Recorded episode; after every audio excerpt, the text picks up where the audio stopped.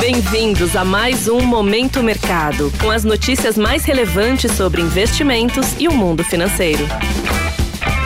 Muito bom dia para você ligado no Momento Mercado. Eu sou a Paloma Galvão e bora para mais um episódio desse podcast que te informa e te atualiza sobre o mercado financeiro. Nesta quinta-feira, irei falar sobre o fechamento de ontem, dia 13 de setembro, e a abertura de hoje, dia 14.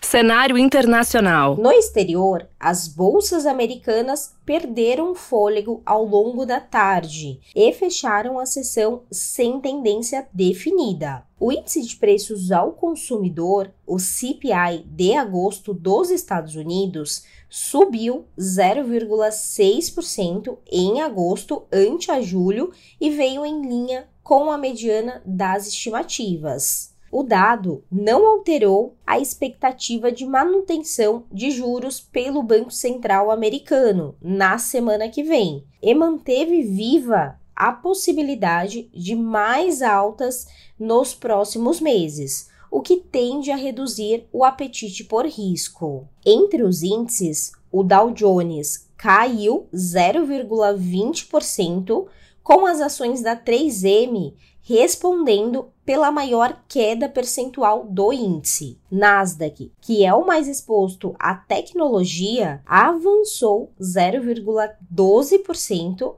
e o S&P 500 teve uma alta de 0,29%. Desta forma, as posições compradas, que apostam na alta das bolsas, encerraram sem sinal único. Em relação aos títulos públicos americanos, as taxas caíram, apesar de terem chegado a subir após o dado de inflação americana. No câmbio, o índice DXY, que é o termômetro do comportamento da moeda americana em relação a seis divisas fortes, registrou alta de 0,05%.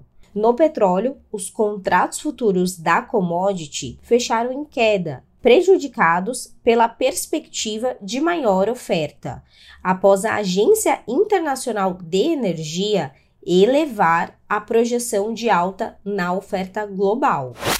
Cenário nacional. Por aqui, o dólar reduziu o ritmo de baixa ao longo da tarde, em sintonia com o quadro externo, em dia de agenda local esvaziada. A moeda encerrou a sessão em queda de 0,72% ante ao real e fechou cotada aos R$ 4,91. Assim, as alocações compradas ou expostas à variação cambial fecharam no terreno negativo. Na renda fixa, os contratos de juros futuros operaram em baixa moderada ao longo de toda a curva Internamente, não houve noticiário nem agenda relevante com potencial para ditar a dinâmica das taxas. Mas o IPCA, que é o índice de inflação de agosto, divulgado na terça-feira, ainda produziu algum efeito positivo sobre os vencimentos intermediários. As posições tomadas, que apostam na alta dos juros futuros, encerraram no vermelho. Na bolsa, o Ibovespa encerrou em alta de 0,18% aos 118 mil pontos. Na ponta do índice, destaque para o Carrefour, que avançou 3,97%, BTG, que teve alta de 3,76%, com Via cedendo 5,13% e Ultrapar caindo 4,08% no lado oposto. Com isso, as alocações compradas que apostam na alta do índice foram favorecidas. Pontos de atenção. A agenda do dia traz a divulgação do índice de preços ao produtor dos Estados Unidos. O Banco Central Europeu anunciará a decisão de juros seguida da coletiva com a presidente da instituição.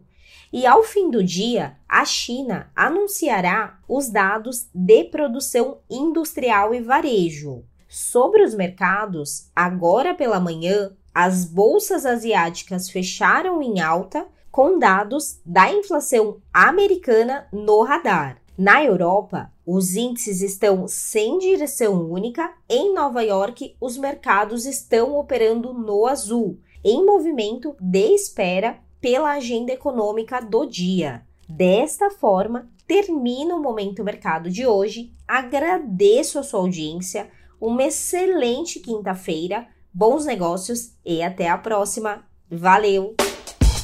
Você ouviu Momento Mercado com o Bradesco. Sua atualização diária sobre cenário e investimentos.